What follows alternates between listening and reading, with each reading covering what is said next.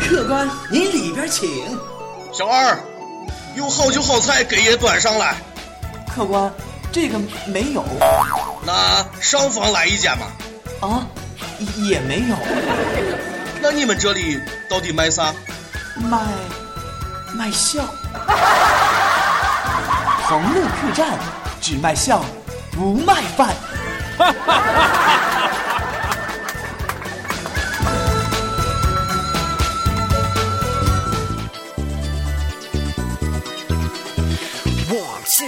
嗨，大家好，现在正在留守到的是十里铺人民广播电台的节目，叫做《同乐客栈》，我是光明，我们这里只卖笑不卖饭。上周呢，因为这个嗓子哑的实在是说不出话了哈，这周刚刚好一点，就和大家继续来分享我们的笑话段子。呃，一个非常好的闺蜜呀，呃，前一段时间和她的前男友分手了，他们俩在一起了一年，她的前男友娶了她以前的闺蜜，娶了她闺蜜之后的话呢，就发现呀，她闺蜜已经怀孕四个月了，而且这两天呢，她的前男友给她发了请帖，让她去参加婚礼，她实在是非常的气愤啊，想一想啊，分手了三个月。那个闺蜜怀孕了四个月，这不是没分手之前都已经搞在一起了吗？所以说呢，她在某宝上买了一个假怀孕六个月的肚子，然后套了件孕妇装就去了。昨天呢，从渭南坐大巴回来啊，司机先生真的很牛逼呀，四个小时的时间大巴，然后呢，他放了四个小时的小苹果，还唱了四个小时，然后车上的人和他一起唱了起来。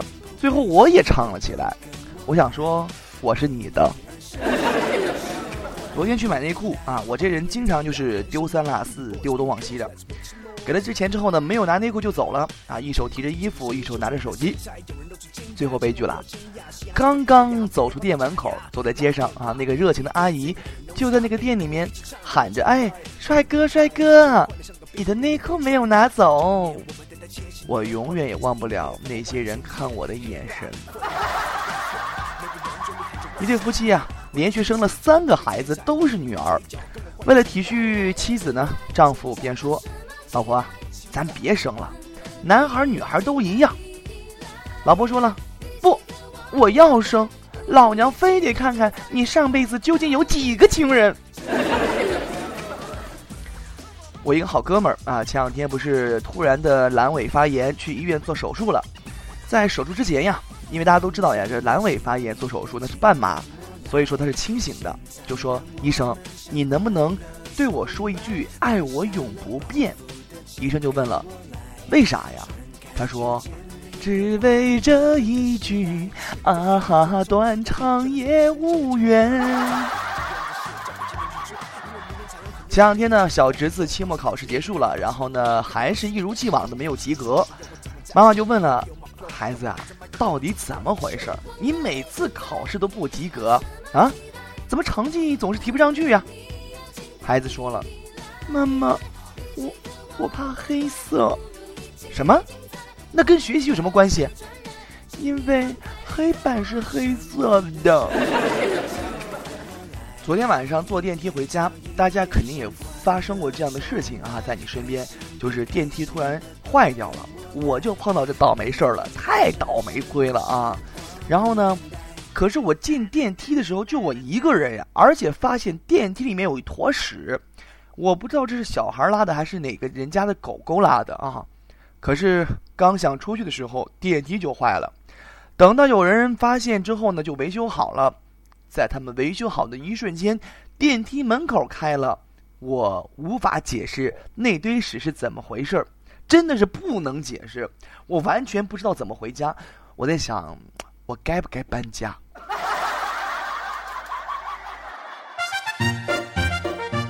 很多人都知道有这样的一个段子啊，就是说，女孩会问男孩：“如果我和你妈掉进水里，你究竟会救谁？”这是一个非常难回答的千古绝句的难题，哎，这题目现在有答案了啊！是一个中文系男孩就说了，他女朋友也问，如果说我和你妈掉进水里，你会先救谁？这个男孩说，你是想嫁一个不孝顺的人呢，还是想嫁一个不爱你的人呢？我觉得这中文系的男孩真的是中文系的哈，没有爱学。那是这样吧，接下来呢，我们来呃感受一下中文它的魅力啊，就是我们古典的文言文也有很大的魅力。这里应该配一些古筝方面的音乐哈，就像那个《偶像来了》里面啊，这个杨钰莹啊说：“哦，姐姐，你就好像从天上飘下来的一样，霎时间就来到我们的面前。”其实啊，在古代文当中呢，有很多文字呀和现在的话是非常相通的。比如说，有一句诗是这样的：“勿刮噪乱视听”，翻译成现代语叫做。不要瞎逼逼。还有，士为知己者死，女为悦己者容，这是来自《汉书》的一句话。翻译成现代文的话呢，就是见你都不用洗头。还有一句啊，就是执子之手，子执子府。那么翻译成现代文就是我带着你，你带着钱。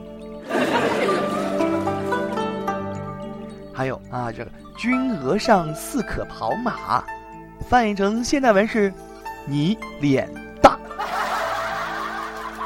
以及这个“我心向山，君心向水”，翻译成现代文是“我喜欢的人不喜欢我”。还有一个啊，“家有千金，行止由心”，翻译成现代文就是“有钱就是任性”。